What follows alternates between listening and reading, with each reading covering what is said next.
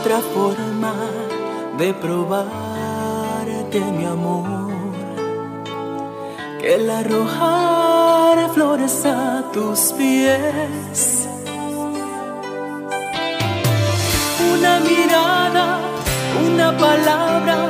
Cada pequeño sacrificio, aprovechando lo más mínimo, haciéndolo por tu amor Así arrojaré flores a tus pies para probarte mi amor. Familia Radio María, un saludo muy fraterno el amor de Dios, dándole inicio a este nuevo año donde hemos podido mm, presenciar, poder vivir y poder contemplar eh, la presencia del amor de Dios que se ha manifestado en Jesucristo. Que Dios siga acompañando nuestro servicio y que todo sea para la honra y gloria de nuestro Padre Celestial. Dándole infinitamente gracias a Dios, le saluda el diácono permanente Belmar del Río de la Arquidiócesis de Medellín y que hoy me permite por la gracia de Dios, estar acá acompañando este momento de oración y este momento que nos permite a través de Radio María y con el programa Con los Brazos Abiertos poder llegar y contemplar este momento de oración y poder contemplar la palabra de Dios que nos sigue iluminando en este caminar. Saludando pues al Padre Germán, eh, orando mucho por todos sus proyectos, agradeciéndole por toda esa bendición que Dios a través de él y de la Santísima Virgen María, que a través de él eh, se ha manifestado para que pueda eh, seguir llevando grandes beneficios y seguir anunciando pues el reino de Dios en medio de nuestros hermanos. Agradecerle también a todos los de Radio María, a todo el máster, a todas las personas que hacen posible que este medio y esta emisora pueda llegar a los hogares de nuestros queridos oyentes. Agradecerle también a todos los voluntarios, a todos los voluntarios de Radio María y un saludo pues muy fraterno a Jenny acá en la ciudad de Medellín, nuestra directora de Radio María y a todos los voluntarios y a todas aquellas personas que hacen posible todo este trabajo de evangelización en Radio María. Saludo pues muy fraterno para todos nuestros queridos oyentes que hoy eh, que estamos eh, dándole este nuevo inicio a este año que nos permita poder contemplar eh, nuevos proyectos, ese, esa voluntad de Dios que siga siendo, se siga siendo una bendición y una obra en cada uno de nosotros. Bueno, va a saludar a mi hermano Freddy, Freddy Aramillo, que en otras ocasiones pues ya nos ha acompañado entonces, Freddy, eh, un saludo muy fraterno. Buenas tardes. Buenas tardes para todos los oyentes de este gran programa. Bendiciones para todos. Eh, recordando un mensaje de la Virgen María el 31 de diciembre de 1986.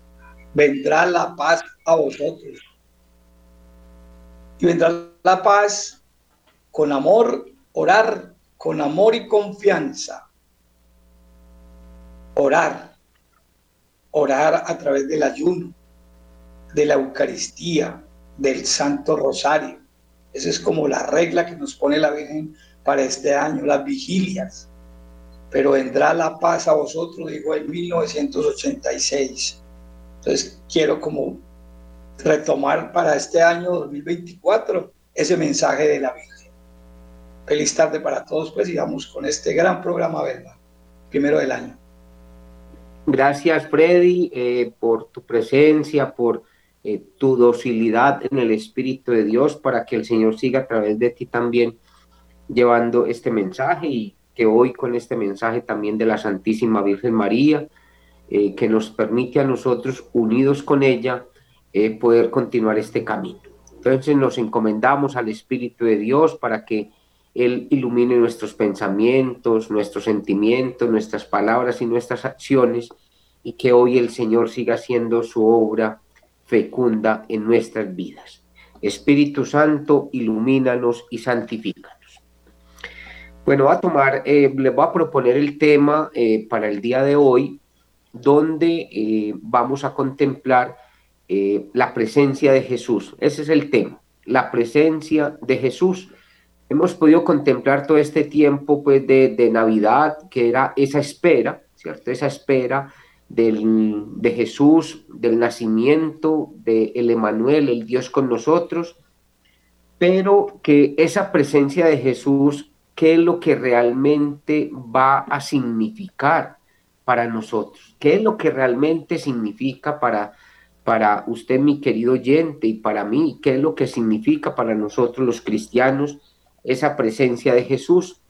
Y mm, quiero contemplar pues que ya eh, en esta semana hemos iniciado el tiempo ordinario, ¿cierto? Ya ha pasado todo este tiempo pues de, de, de la Navidad que nos permita a nosotros que volviendo a comenzar este tiempo ordinario y poder contemplar el Evangelio de San Marcos, donde en el primer capítulo nos ha ido presentando unos puntos esenciales, ¿cierto? Unos puntos esenciales que nos pueden ayudar y a permitirnos de que si ese nacimiento de Jesucristo en medio de nosotros, bueno, esa presencia, ¿qué va a significar?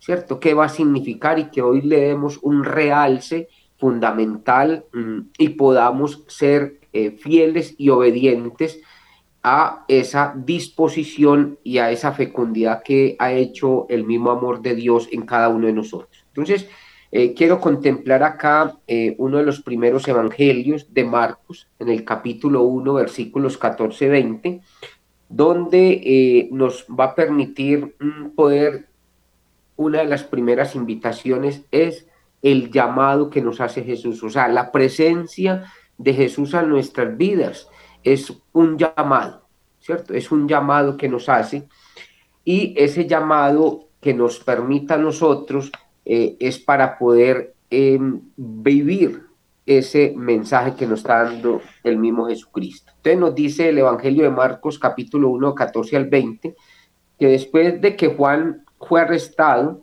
marchó Jesús a Galilea proclamando la buena noticia de Dios. Decía, si ha cumplido el plazo y está llegando el reino de Dios, convertíos y creed en el Evangelio. Pasando Jesús ante el lago de Galilea, vio a Simón y a su hermano Andrés que estaban echando las redes en el lago, pues eran pescadores. Jesús les dijo, venid detrás de mí y os haré pescadores de hombres. Ellos dejaron inmediatamente las redes y le siguieron. Un poco más adelante vio a Santiago, el de Zebedeo, y a su hermano Juan. Estaban en la barca reparando las redes. Jesús los llamó también y ellos dejando a su padre Zebedeo en la barca con los jornaleros se fueron con él. Palabra del Señor. Gloria a ti, Señor Jesús. Bueno, queridos oyentes, que hoy nos permita a nosotros en esta primera invitación, la presencia de Jesús en nosotros es poder reconocer en Él la buena noticia. Y esas palabras que mm, cuando nos dicen al, iniciar la, la, cuaresma, que en ese miércoles de ceniza que nos dice convertidos y creed en el Evangelio, estas son esas palabras que el mismo Jesucristo está anunciando y que nos está dando un mensaje, ¿cierto? el mensaje de Jesucristo, de su Padre, de nuestro Padre Dios, es que nosotros podamos tener un corazón de conversión. Y ese corazón de conversión es atendiendo a ese llamado y que conociendo más a Jesucristo vamos a conocerlo y a creer mucho más en él. Y que esa creencia nos lleve pues a, a esa conversión. Y el mismo Evangelio es el mismo Jesucristo. La presencia es esa palabra hecha carne que hoy nos permita a nosotros que esa presencia de Jesús nos lleve a nosotros a escuchar, a escuchar ese llamado y ese mensaje de la conversión y de creer en el Evangelio. Y que ese llamado, pues, Jesús que, está caminando, Jesús es un caminante, y mm, que está llamando pues a, Simón, a Andrés, eh, a esos primeros eh, discípulos, a Santiago y a su hermano eh, Juan, nos permita a nosotros también poder sentir ese llamado del Señor como discípulos. Y que hoy esa presencia del Señor es también como estos discípulos, este llamado que les hace Jesús, es nosotros poder responder a ese llamado. Entonces, la presencia de Jesús en nuestras vidas es tener oídos atentos para escuchar su mensaje, que escuchando su mensaje podamos responder al llamado y que respondiendo al llamado vamos a tener un corazón que nos lleve a tener una conversión y a creer mucho más en su palabra. Freddy, ¿qué nos puedes compartir en este momento de de este Evangelio, de ese llamado que nos está haciendo el Señor y que la presencia de Jesús en nuestras vidas, que también ha significado para ti y en este comienzo de año. Bueno, Belmar, este tema me gusta mucho porque tengo dos palabritas, o una antes de llegar a la conversión, la convicción. Entonces, será lo mismo convicción que conversión. Yo digo que tú, o, en, ese momento los apóstoles sería que se convirtieron de una. Santiago, Pedro, Andrés, en fin, cada uno de los que fue llamando. Hoy los invito a que reflexionemos en esas dos palabras, convicción. Yo en la iglesia católica mucha gente convencida, pero no convertida. Y a eso es lo que Dios nos invita. Yo, de pronto, antes de, tener claridad en la conversión, me convencí y empecé a seguir a Jesús hace más o menos unos, a mis 25 años, después de unos 30 años o más, empecé a tener una convicción, una convicción. Así arrancaron los apóstoles, estaban convencidos, pero apenas vieron actuar a Jesús en todos los milagros que Jesús hacía, ellos viendo ya se fueron convirtiendo, porque hay una, hay otra palabrita que identifica la convicción con la conversión. Cuando usted está convertido, obedece totalmente. Y mire que, que Pedro a lo último lo negó tres veces. Sería que estaba convertido o estaba convencido. Para mí cuando Pedro lo negó, apenas estaba convencido. ¿Sí? Cuando ya volvió, cuando ya resucitó Jesús, cuando Pedro pasó por todas esas turbulencias, por todos esos seguimientos, hay sí una verdadera conversión. Porque la otra pregunta de Belmar, que hago a los oyentes, es, ¿usted cree en Dios? Y seguro que la respuesta de todos los que nos están escuchando es sí. Pero la otra pregunta es, ¿usted le cree a Dios? Y es donde, donde podemos medir la convicción a la conversión.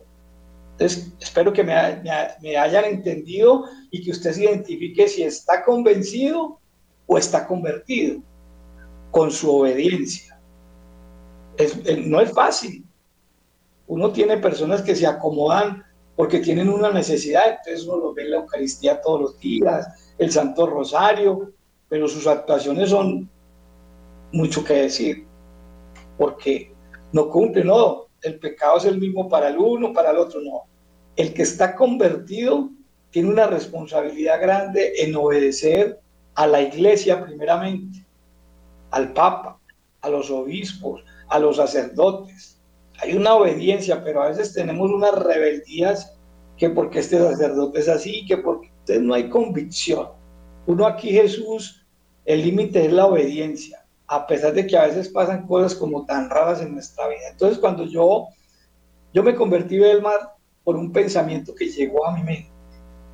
Jesús murió y resucitó. Yo decía, pero todos estos sacerdotes tan preparados y, y le juegan a esto.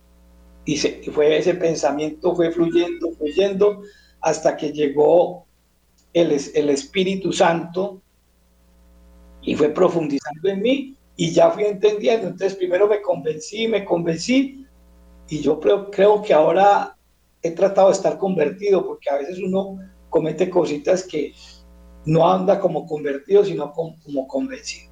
Es como mi primer aporte, Bel. Bueno, Freddy, muchas, muchas gracias. Eh, sí, lo más importante también es que esa presencia de Jesús vaya fortaleciendo, ¿cierto? Vaya fortaleciendo esa convicción, ¿cierto? Esa convicción y, mm, y la conversión eh, le va a permitir a uno, como lo vamos a ver pues aquí ya eh, enseguida en el segundo texto, ¿cierto? En el segundo texto y esa presencia de Jesús en nuestras vidas como nos lo está presentando a Marcos, ¿cierto? Marcos nos está presentando de que, claro, los discípulos fueron llamados, ¿cierto? Eh, fueron llamados y que ese llamado, bueno, hay una convicción inicial, pero esa convicción lo debe llevar a uno a tener una firmeza, ¿cierto? Una firmeza y por eso dar ese paso de creer. Entonces, eh, voy a contemplar para que nos vaya dando como más forma a lo que nos están hoy presentando y lo que nos está diciendo también Freddy, pero que esa presencia de Jesús que realmente está significando para nosotros en nuestra vida, ¿cierto? Y mm, vamos a contemplar un segundo texto que lo hemos estado escuchando pues esta primera semana del tiempo ordinario del Evangelio pues de Marcos, que es la continuidad prácticamente del Evangelio mm, que acabamos de leer, eh, Marcos 1, 14, 20, y el que vamos a leer enseguida, eh, aunque lo voy a resumir con, con, con, palabras, es el Evangelio de Marcos 21, 28, donde nos permiten eh, contemplar que llegaron a, a Cafarnaún eh, y cuando llegó el sábado entró en la sinagoga. O sea, Jesús está caminando ya con sus discípulos, con los llamados, y está entrando en la sinagoga el sábado, ¿cierto? El sábado, y se puso a enseñarles a la gente, ¿cierto? Se puso a enseñarles, y hay algo pues ahí muy claro que nos dice la palabra de Dios, que él enseñaba con autoridad, que enseñaba con autoridad. Y justamente ese día que él se presentó a la sinagoga, eh, había eh, una persona pues, que tenía un demonio. Y tener presente, y aquí hay una de las otras de las enseñanzas, que la presencia de Jesús en nuestras vidas, que el mismo demonio que le habla a Jesús le dice, ¿qué tenemos nosotros que ver contigo, Jesús de Nazaret? Has venido a destruirnos. Sé quién eres, el santo de Dios. Y mire que aquí la presencia de Jesús en nuestra vida nos debe llevar a nosotros a reconocer en Jesús que es el santo de Dios. Mire qué enseñanza nos está dejando acá esta contemplación del, del, maligno que, está, eh, que posee pues a esta persona y que está reconociendo en Jesús el santo de Dios. Entonces eh, Jesús pues lo increpó y enseguida pues le dio eh, eh, esa palabra de poder de cállate y sal de él. Y justamente pues el, el demonio, el espíritu inmundo, lo retorció violentamente y dando un fuerte alarido salió de él. Entonces, tener la presencia que hoy también nos invite a nosotros, que la presencia de Jesús en nuestra vida es de que la palabra de Dios es profunda y eficaz, es viva, es palabra que da vida, es palabra que da eh, liberación. Y que la enseñanza, la enseñanza, como nos dice acá, la enseñanza de Jesús es una enseñanza con autoridad. Y quiero contemplar que en este momento, mm, mm, que la enseñanza con autoridad, cómo nosotros necesitamos que esa presencia de Jesús esa enseñanza nosotros también la podamos dar. Entonces vamos a contemplar algunos momentos. Debe ser una enseñanza que se hable con la verdad. La enseñanza con la autoridad, esa enseñanza debe llevar la verdad.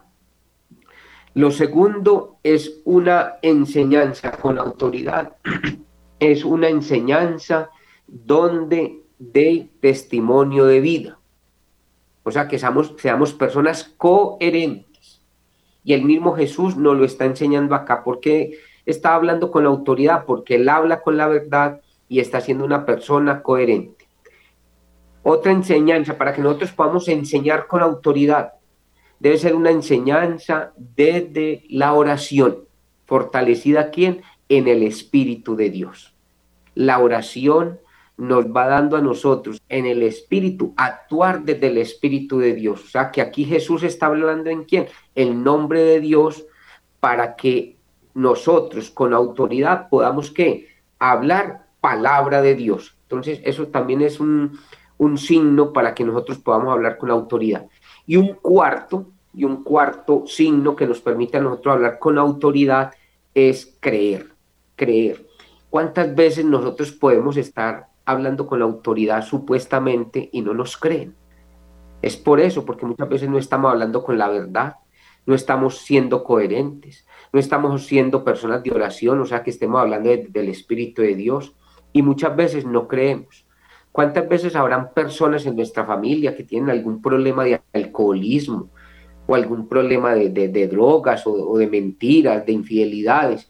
¿Y cuántas veces no creemos en esa persona y ni siquiera le hablamos? ¿Por qué? Porque no creemos que la obra del Espíritu Santo se hace nuevo todos los días. Y muchas veces uno, ¿qué expresiones tiene? No, este, este que va a ser capaz de cambiar, vaca ladrona, no olvida portillo. Entonces muchas veces estamos es juzgando. Entonces, que hoy nos permite que la enseñanza con autoridad que nos enseña hoy Jesús es una enseñanza con la verdad, una enseñanza con coherencia de vida, es una enseñanza desde el Espíritu de Dios y es una enseñanza de creer, porque Jesús cree lo que está haciendo y especialmente el anuncio del reino de los cielos. Freddy. Bueno, Belmar, yo pondría ese, primer, ese tercer punto, lo pondría de primero para tener autoridad, la oración. Jesús, en uno de los mensajes de la Virgen nos decía que cuando Jesús tenía dificultades, oraba en silencio. Entonces la oración te va a dar el contacto con el Espíritu para tener esa autoridad de salir. Luego lo que tú dices iría a ese primer punto de, de hablar con la verdad. Mire, acaban de pasar las elecciones, tú sabes que a mí me gusta mucho estar pues en esta parte y por eso cuando tú me decías que estudiara el texto anoche yo reflexionaba sobre eso, volviendo a la convicción.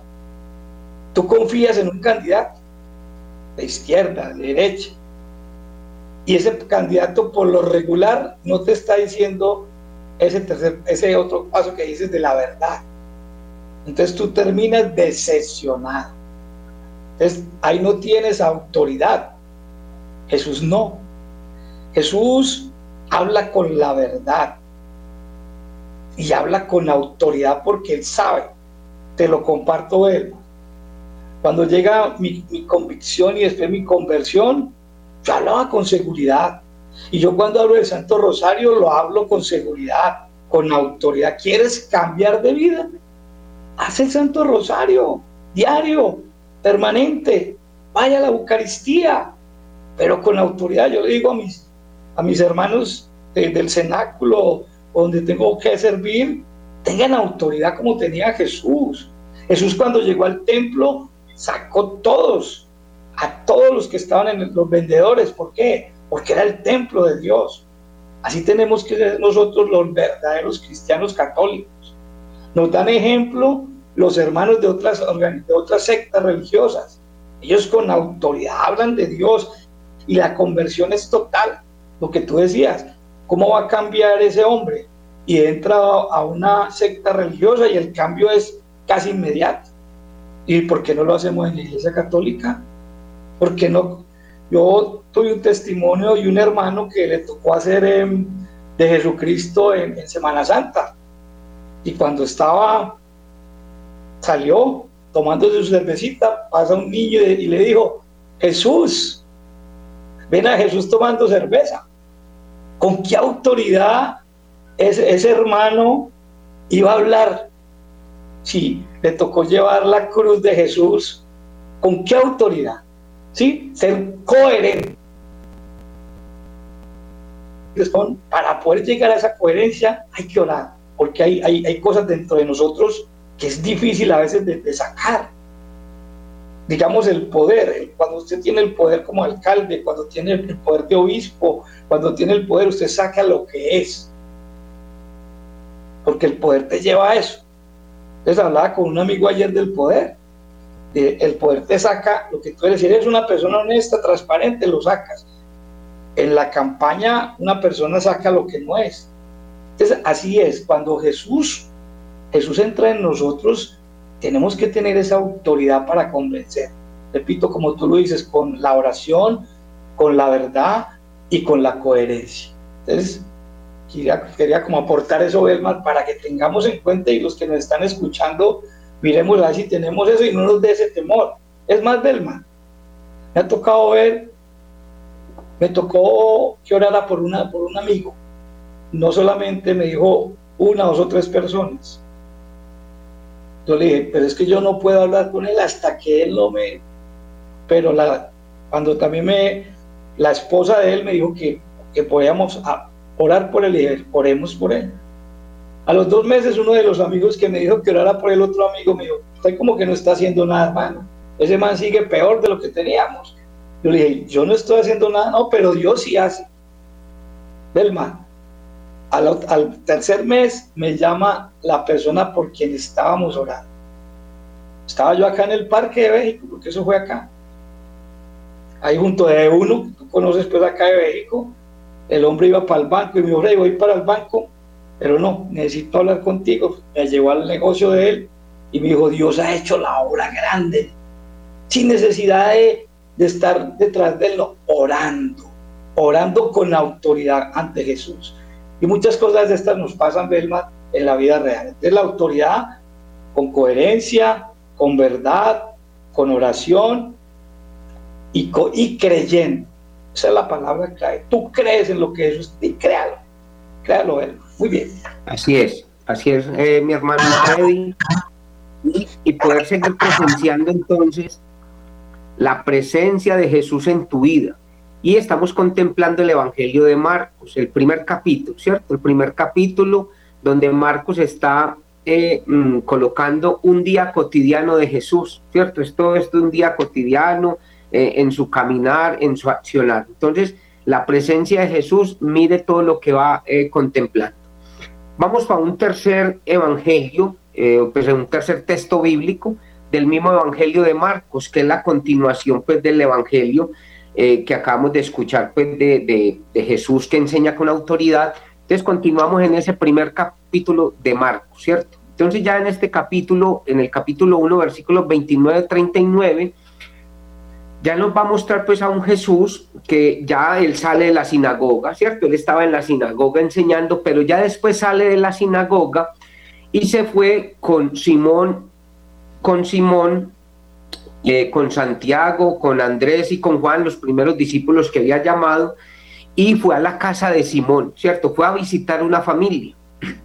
Visita la familia y nos contempla el texto que allí estaba la suegra de Pedro enferma, que tenía fiebre. Y le, y le comparten pues la información a Jesús. Y Jesús eh, nos hace, hace algo pues muy lindo ahí, entonces nos permite, nos dice el texto, que él se acercó, o sea, Jesús se acercó, la cogió de la mano y la levantó. Jesús se acercó, la cogió de la mano y la levantó. Cuando ahorita Freddy nos estaba contemplando pues de que el amigo, de que oraran por, por esa persona y todo esto, y aquí cuando vemos eh, la intervención de los discípulos diciéndole a Jesús, mira, es que la suegra de Pedro está enferma, es un, es un signo de oración, ¿cierto? Es un signo de estar pidiéndole a, a Jesús eh, esa intervención. Y lo que hace Jesús, Jesús, la presencia de Jesús en tu vida te sana. O sea, Jesús hoy quiere tocarte, Él quiere acercarte, Él quiere tocarte y Él quiere levantarte. Y nos dice aquí la palabra de Dios que cuando hizo esto con la suegra de Pedro, la fiebre desapareció.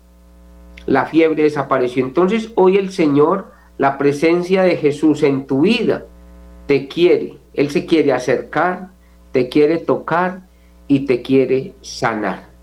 Pero hay algo muy importante que nos dice la palabra de Dios, que la suegra de Pedro, después de que Jesús hizo esto con ella, nos dice el texto que ella se puso a servirles. Yo le quiero preguntar hoy a nuestros oyentes que cuántas veces eh, podemos estar orando, orando por una persona para que haya sanación, para que haya liberación, pero preguntémonos hoy en día, si el Señor te va a sanar, Señor, si el Señor te va a curar, ¿para qué quieres tú que Él te sane? Y aquí nos está dando un ejemplo la suegra de Pedro, que es para servirle, es para que toda su obra se manifieste en cada uno de nosotros.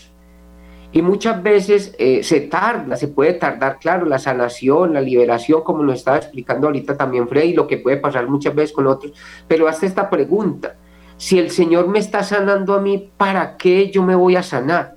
Si no es para glorificarlo, porque es que hay muchas personas que están pidiendo y están aclamando. Y claro, el Señor hace su obra en cada uno de nosotros y muchas veces nos volvemos a perder. ¿Cuánta gente pidió, pide? O pidió ahorita en Navidad dinero, amor y salud. Pero ¿cuántas personas con dinero se están condenando? ¿Cuántas personas con salud y se están condenando? ¿Cuántas personas con amor, amor de familia y se están condenando? Entonces, que hoy nos permita nosotros que esa intervención de Jesús en nuestra vida sea para qué, que Él nos dé otra oportunidad para poderle servir. Y ya pues nos dice pues el texto pues también de Marcos 1, 29, 39, como ya está finalizando el día, ¿cierto? Ya está finalizando pues el día el sábado y el sábado pues no se podría salir, entonces como ya está finalizando el día, nos dice el texto que le llevaron a él muchos enfermos y endemoniados y eso era lo que él hacía. Él curó a muchos enfermos, curó a muchos endemoniados. Pero volvemos a la pregunta, ¿para qué curaría él a estos enfermos y estos endemoniados? ¿Cuántos de ellos empezaron realmente a creer y a seguirle a él y a creerle a él como tal? Y al final, pues ya del texto, pues nos dice el texto bíblico que él al día siguiente, o sea, el domingo, a la madrugada muy temprano, él se fue a orar, a orar solo poder contemplar esa oración de Jesús, volverlo a resaltar como lo resaltaba ahorita Freddy, volver a resaltar que la oración nos va a nosotros refortaleciendo, nos va ayudando a nosotros a comunicarnos con Dios Padre, para que nosotros, como vamos a ver en el cuarto evangelio que vamos a contemplar enseguida, poder ver y contemplar la voluntad de Dios en nuestras vidas. Entonces, que hoy la oración que el mismo Jesús en nuestra vida con su presencia, la presencia de Jesús en nuestra vida nos debe de llevar también a ser personas de oración, personas donde volvamos a reestructurar nuestra vida en medio de la oración, a ser un pare en tantos agites que podemos tener en la vida y poder contemplar esa comunicación con nuestro Padre Celestial para que sigamos haciendo su obra y su santa voluntad. Freddy. Bueno, hermano, yo no quiero hablar de ese Jesús de hace dos mil años. Yo quiero hablar de ese Jesús de hoy. Y contando episodios de la vida real. Íbamos, el hermano Jairo, que muchas veces ha estado con nosotros acá. Íbamos a un, poquitico, un poquitico la cámara, para que eso, para que eso, así está muy bien, muy bien. Íbamos a hacer un cenáculo de oración y bajábamos por las escalas de su casa y subía su yerna la yerna de él subía con un dolor de cabeza inmenso. Vimos la tristeza, paramos y le hicimos oración. Especialmente él hizo una oración muy linda porque íbamos de afán, sobre todo él iba de mucho afán, impuso las manos y listo, no fuimos. Cuando ya terminamos el cenáculo y volvimos a subir, ya la vi yo haciendo la, la comida, muy contenta, muy alegre. Y ella no tenía una relación más o menos con su suegro como son los, las yernas con los... Y yo la vi muy contenta. Y le dije, ¿qué hubo? Le sirvió la oración de Jairito. Dijo, no, eso fue una pastilla que yo me tomé. Yo, sí, una pastilla no actúa tan ligera. Entonces ahí es donde yo, yo, yo quiero ver ese Jesús de hoy.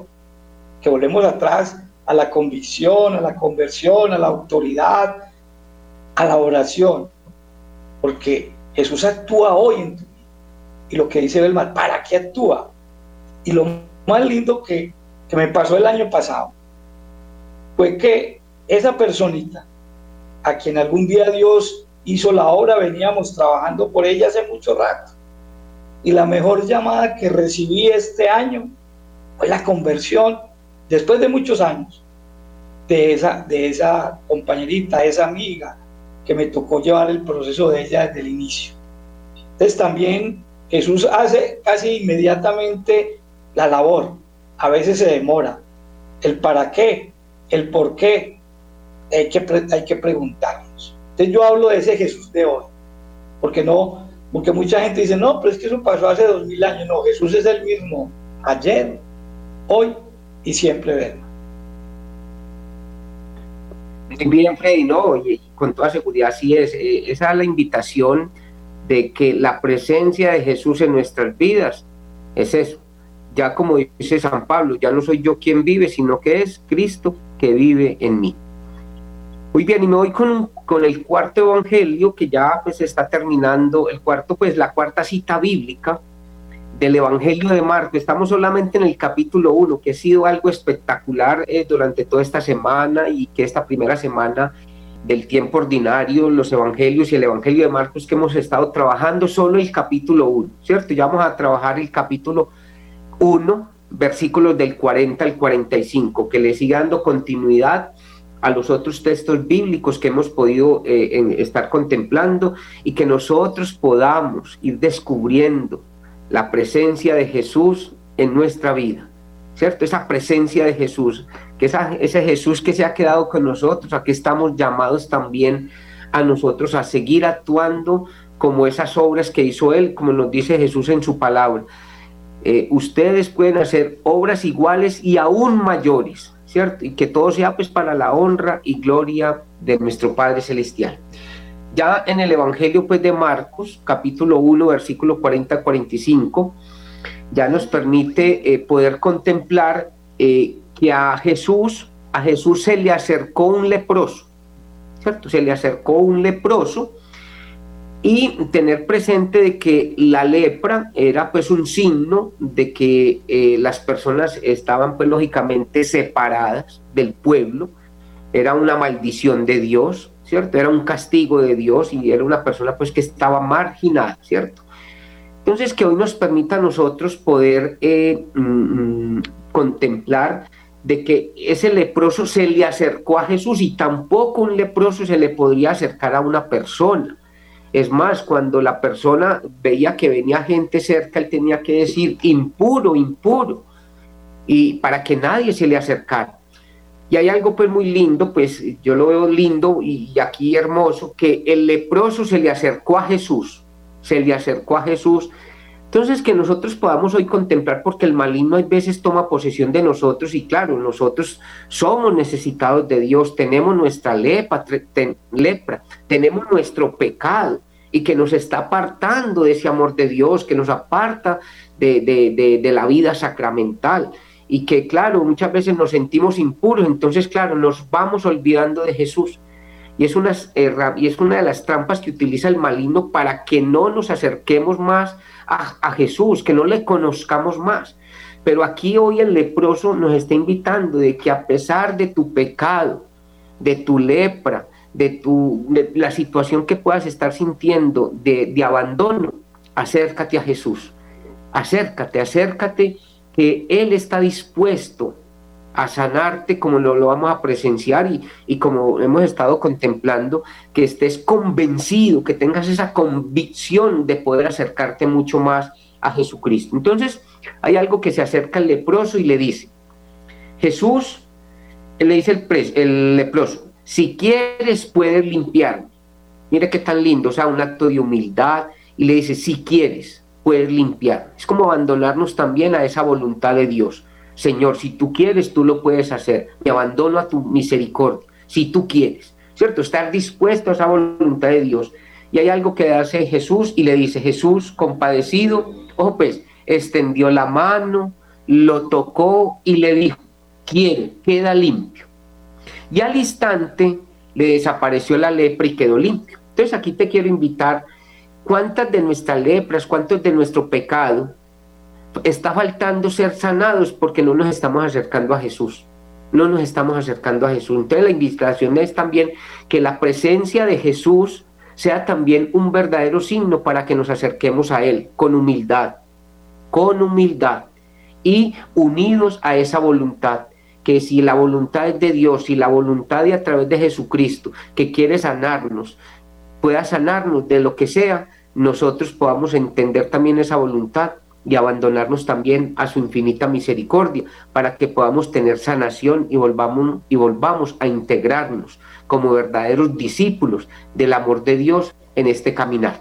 Freddy, eh, ya estamos pues, lógicamente terminando ya el programa, entonces para que nos des entonces ya tu última apreciación y mm, poder contemplar también esos últimos momentos de poder vivir este tema que hemos vivido en el día de hoy, eh, la presencia de Jesús. Freddy. Si quieres, puedes sanarme. Vuelvo con testimonios, Bernard, porque tú sabes que yo vivo es de testimonio en testimonio. Una madrecita pedía mucho por el alcoholismo de su hijo y pedía y pedía y pedía. Yo me, siempre me decía, Freddy, ore por mi, por mi hijo, Freddy, tal cual. le estamos orando. Me acerqué al Santísimo y el Señor me dijo en el Santísimo, la vocecita esa que te habla interiormente, dígale a doña Julana que no me pida más, que me dé gracias. Créalo que su hijo se va a salir de eso. Créalo. Volvemos otra vez a la convicción, a la creación, a la conversión y creer creerle. Inmediatamente la señora me hizo caso. Come más tarde que temprano, el Señor hizo la voluntad. Con su alcoholismo, con su alcoholismo, se fue para un retiro de lazos de amor mariano. Y usted lo viera hoy, ¿quién es ese hombre? Porque si quieres, puedes sanar y creer que Dios te va a sanar. Creer. Y si no te sana, si no te sana, Pregúntate el por qué Dios no te ha sanado, qué falta o por qué te tiene en ese sufrimiento. Y cuando eres un verdadero cristiano, Dios qué quiere pulir en tu vida. De si quieres, si es la voluntad de Dios, pero tú tienes, repito, que creer. Como ya es el final, Belmar, yo quiero referirme al Evangelio del domingo, cuando los, los Reyes Magos fueron dirigidos por la estrella. ¿Qué hicieron en primera instancia? ¿A quién estás buscando vos? ¿Estás buscando a Dios o a quién estás buscando? Segundo, ¿a quién te, quién te está dirigiendo tu vida? ¿Quién te está dirigiendo tu vida? ¿A dónde te estás dirigiendo? Y tercero, los magos, la, última actuación que hicieron, se doblaron delante de él. Te los invito a esas tres cositas quién estoy buscando, cómo lo estoy buscando y si lo encuentro, qué tengo que hacer, qué debo de doblar la humildad como la presencia de, Dios en nuestra vida. Tenemos que ser humildes con humildad, recibir la presencia de nuestro Dios en nuestra vida. Muchas gracias a todos y nos vemos en una próxima ocasión, Belma. Freddy, muchas, muchas, muchas gracias por tu compartir, por tu generosidad en el tiempo y que Dios siga de verdad haciendo esa obra eh, de bendición eh, en medio de tu pastoral de evangelización, en medio de tus hermanos. Entonces, mis queridos hermanos, que, que esta presencia de Jesús en nuestras vidas nos lleve a nosotros a escucharlo, ¿cierto? A escucharlo, a escuchar su mensaje, convertidos y creer en el Evangelio. Que ese mensaje nos permita a nosotros escuchar ese llamado nos está eligiendo, a ti y a mí nos está eligiendo para que seamos sus discípulos y desde el bautizo lo somos. Que ese caminar con Jesús, ese encuentro con Jesús, nos lleve a nosotros poder hablar con autoridad. Y que es hablar con autoridad, es hablar desde la oración, es hablar con coherencia, es hablar con la verdad y es hablar creyendo, ¿cierto? Hay que creer para poder hablar con autoridad. Que ese acompañamiento también con Jesús nos permita a nosotros de que si somos sanados, que si somos lógicamente liberados, es para servir, es para que sigamos siendo un verdadero signo de servicio en medio del pueblo de Dios, anunciando y siguiendo anunciando el reino de los cielos acá en la tierra. Y en un cuarto momento, ese Jesús presencia en nosotros nos permita a nosotros de que Él quiere sanarnos. Él está ahí, pero que tú y yo nos debemos de acercar. Está el sacramento de la reconciliación para que podamos sanarnos, podamos confesar nuestra lepra, nuestros pecados y poder volver a restaurarnos para poder vivir en la gracia de Dios. Mis queridos oyentes, eh, muchas, muchas gracias eh, por este compartir, por estar atentos siempre a este programa con los brazos abiertos, a esta emisora de Radio María. Le damos gracias a Dios y a la Santísima Virgen María eh, por poder contemplar y poder vivir todos estos momentos. Agradecerle al Padre Germán, agradecerle a todo su equipo de producción. Eh, oramos por él, por todos sus compañeros, todo su equipo de trabajo, por toda su familia, para que Dios siempre siga acompañando y bendiciendo toda esta bella labor. También eh, pues, también a nuestros queridos oyentes, a todas las personas que son fieles de Radio María, a todos los eh, bienhechores que podamos eh, seguir eh, alimentando esta obra tanto espiritualmente como materialmente. También es importante, se pueden comunicar a Radio María para que puedan adquirir, puedan hacer sus donaciones, poder hacer sus donaciones que Dios siempre multiplica esas bendiciones que nosotros también estamos dando y que también se necesita esa obra. Que Dios los bendiga y que el Señor los siga acompañando en todo momento. Se despide de ustedes el diácono permanente Belmar del Río. En nombre del Padre y del Hijo y del Espíritu Santo. Amén. Dios los cuide.